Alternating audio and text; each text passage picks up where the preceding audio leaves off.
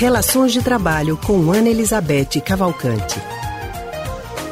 E o nosso tema com a psicóloga e psicanalista do Centro de Pesquisa em Psicanálise e Linguagem CPPL é Relações de Trabalho. Elizabeth Cavalcante, boa tarde.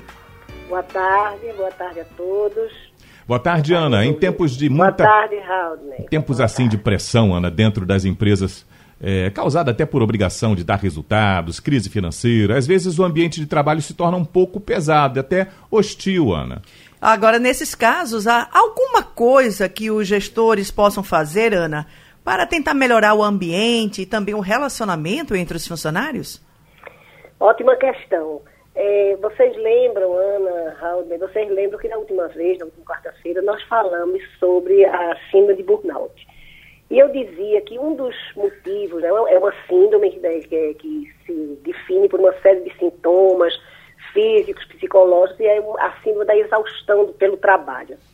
Então, é, eu falava que uma das possibilidades, né, quer dizer, um dos impulsionadores dos, dos que alavancam uma síndrome dessa seria exatamente essa pressão excessiva sobre o funcionário.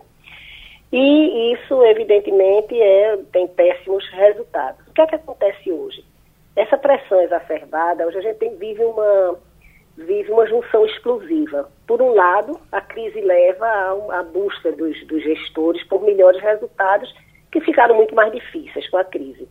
Por outro lado, você tem um trabalhador que é pressionado por um mercado muito restrito, um índice de desemprego muito grande, a dificuldade de conseguir emprego, acha que compreende que precisa suportar qualquer coisa para poder manter o seu trabalho.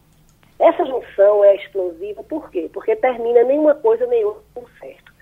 Ah, os resultados não são obtidos, porque eles não são obtidos por, pela simples pressão exacerbada, e os empregos também não são mantidos, porque isso gera né, essa pressão exacerbada, exagerada em cima do gera um, um nível, como vocês disseram, uma, um, um clima péssimo, as relações, péssimas relações de trabalho, e no fim das contas não se nem uma coisa nem outra, nem se consegue melhor, nem não se consegue nenhuma coisa nem outra, nem resultados e nem se consegue manter o emprego porque os funcionários de, é, terminam não conseguindo manter, né? A pressão exacerbada, a, a, começam a adoecer ou simplesmente vão embora porque não conseguem manter. Uhum.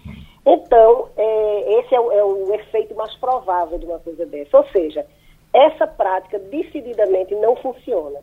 E os gestores precisam entender que no momento desse de crise é que eles precisam de fato exercer o papel de gestores.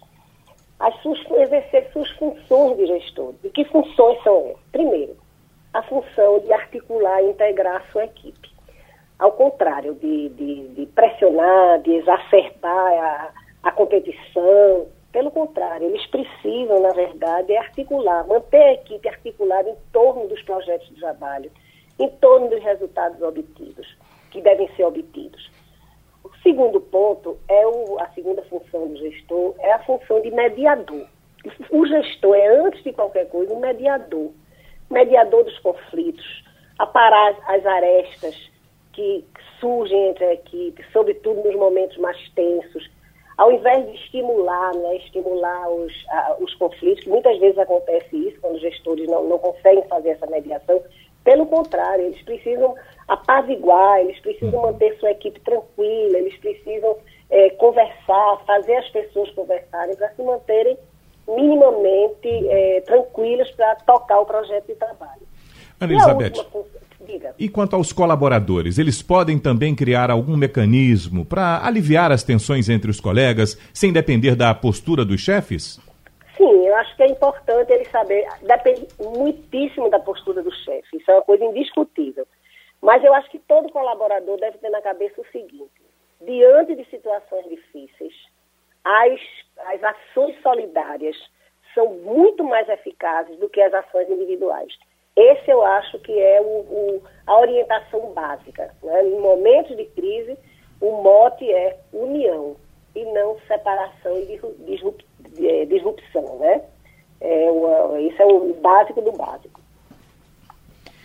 Ok, Ana, muito obrigada, Ana Elizabeth, pela tua participação aqui conosco hoje. Até a próxima. Até a próxima, até a próxima quarta. Nós conversamos com a psicóloga e psicanalista do Centro de Pesquisa em Psicanálise e Linguagem, CPPL, Ana Elizabeth Cavalcante.